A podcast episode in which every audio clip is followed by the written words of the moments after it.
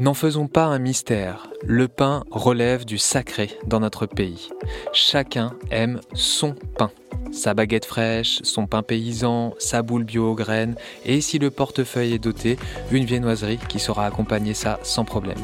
C'est d'ailleurs une des préoccupations importantes au niveau alimentaire euh, qui a émergé pendant le Covid.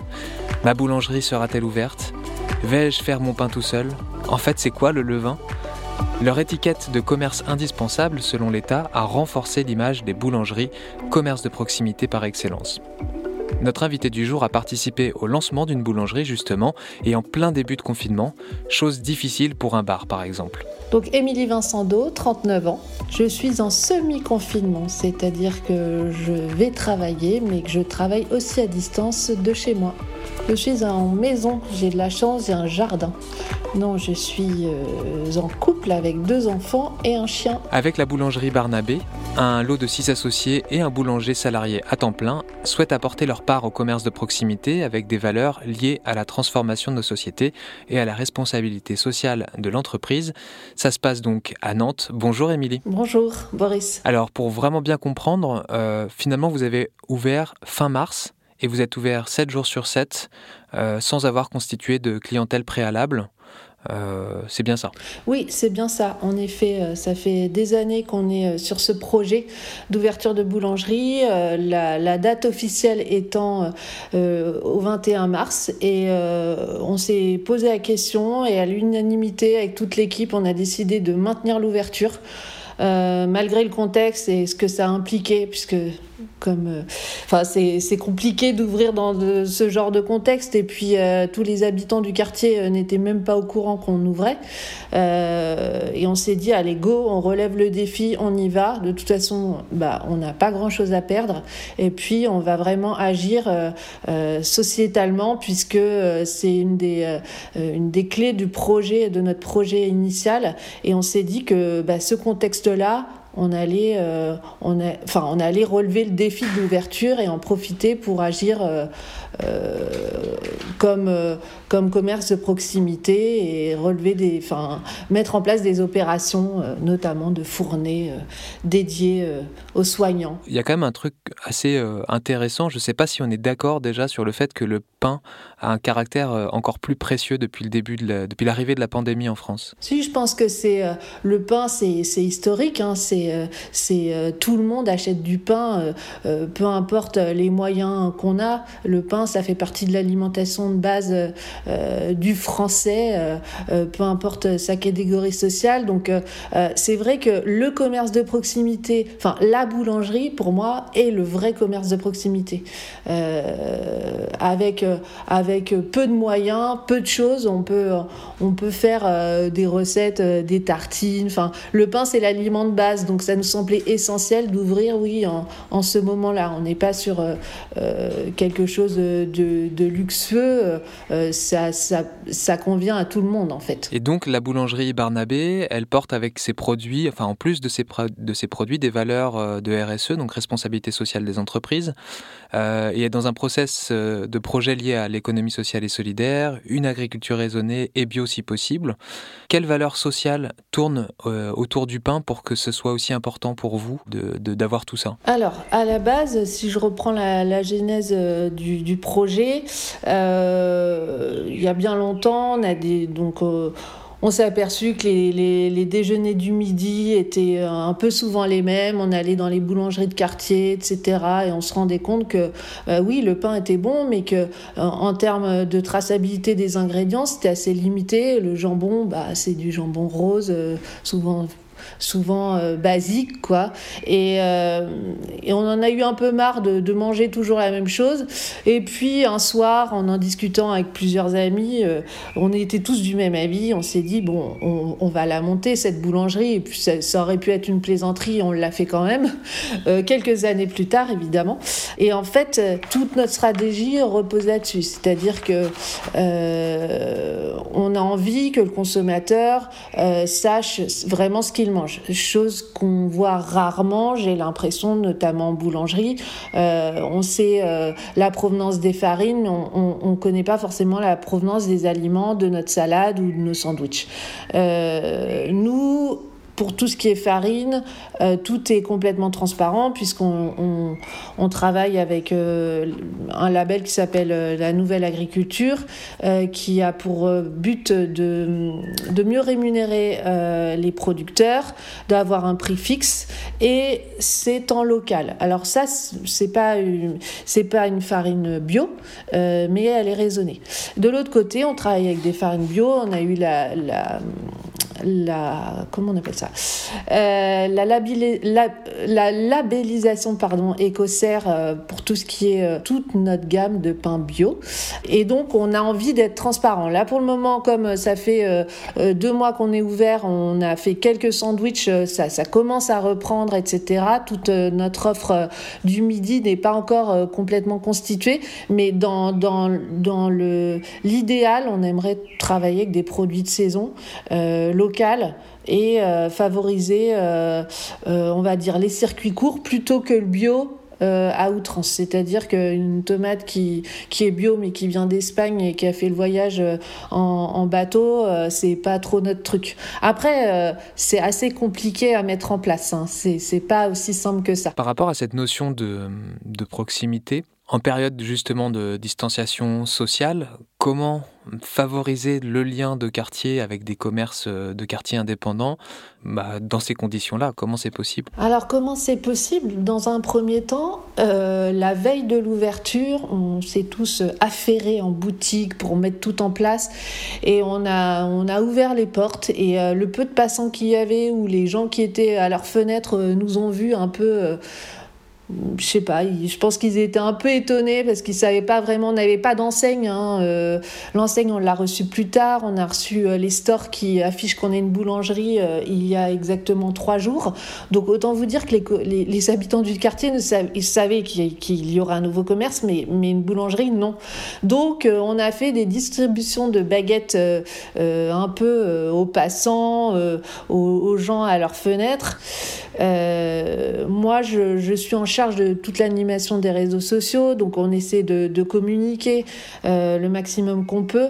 Euh, c'est un peu comme ça, euh, je pense que le relais s'est fait. Il y a beaucoup d'habitants du quartier qui ont salué notre, notre initiative et qui ont relayé les informations dans leurs immeubles. Donc ça, j'ai fait un petit post d'ailleurs en les remerciant puisque on a eu quand même beaucoup de soutien des habitants. Et j'avoue que ça fait un peu chaud au cœur dans, dans, dans ces périodes-là d'incertitude où nous-mêmes, on ne sait pas trop où on va et ce que, ce que va donner cette boulangerie. Euh, donc on a eu un, un, très bon accueil. Là, pour le coup, on est en, on est en effectif restreint depuis le début. Donc euh, euh, tout le monde met euh, la main à la pâte. moi, je suis pas du tout, pour le coup, issue du, monde de la boulangerie. et je, une grosse partie de nos associés sont, viennent en boutique, essaient de donner des coups de main à droite à gauche. Et puis aussi essayer de nouer des partenariats. donc avec, on, a, on a été livré du pain à la Croix-Rouge qui s'est installée juste derrière dans le, le petit gymnase euh, à deux pas de la boulangerie. Bon voilà un peu comment euh, le lien social s'est tissé euh, depuis, depuis un mois et demi. Alors il y a une chose aussi qui est d'habitude on, l'amène à la fin de, des épisodes mais on entend beaucoup parler du monde d'après. La volonté combinée des, personnes qui ont monté la boulangerie semble plutôt être tournée vers le futur que vers le passé. Est-ce que ça faisait aussi écho à à des questionnements ou à une forme d'inquiétude et euh, est-ce qu'on peut considérer finalement que le projet de, la boulangerie Barnabé répond euh, aux préoccupations on ne peut plus actuelles euh, autour de, voilà, de la proximité, du circuit court, du local? Je pense qu'on a fait preuve de résilience. on aime les défis. On est tous entrepreneurs. on est six entrepreneurs dans l'âme et, dans la vie. Et, ce côté résilient de se dire on ouvre, et on y va. Et puis, euh, ça fait partie de l'entreprise à un moment d'assumer. Euh, c'est une stratégie qu'on assume.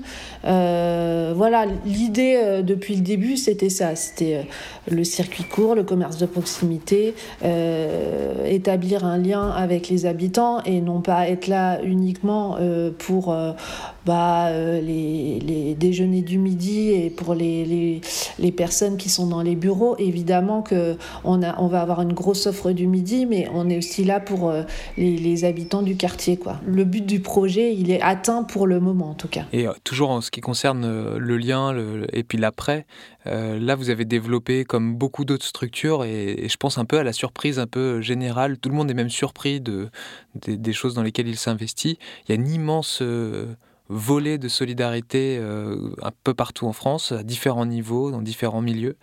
Euh, vous, en distribuant notamment par exemple au CHU, hein, aux soignants, est-ce que vous pensez quand même que ça peut continuer à exister après le déconfinement à une sorte de retour à la demi-normale qui se profile pour euh, la fin de l'été? Alors moi vraiment j'espère de tout cœur que ça va continuer. Nous personnellement ça continuera. Alors euh, ça peut être avec les soignants comme avec euh, d'autres structures. On a fait euh, donc le CHU, le, SAMU, la police, etc. Enfin, donc la Croix-Rouge. L'idée pour nous, de, de, de toute façon, initialement, c'était de, de, donner nos inventus et, de ne pas utiliser des plateformes qui, qui, les vendent en fin de journée à moindre prix. En fait, euh, l'idée, c'est de les donner, donc euh, donner nos invendus à des associations où on s'est dit pourquoi pas à des étudiants, euh, à voir comment on peut organiser les choses, mais c'est prévu en tout cas.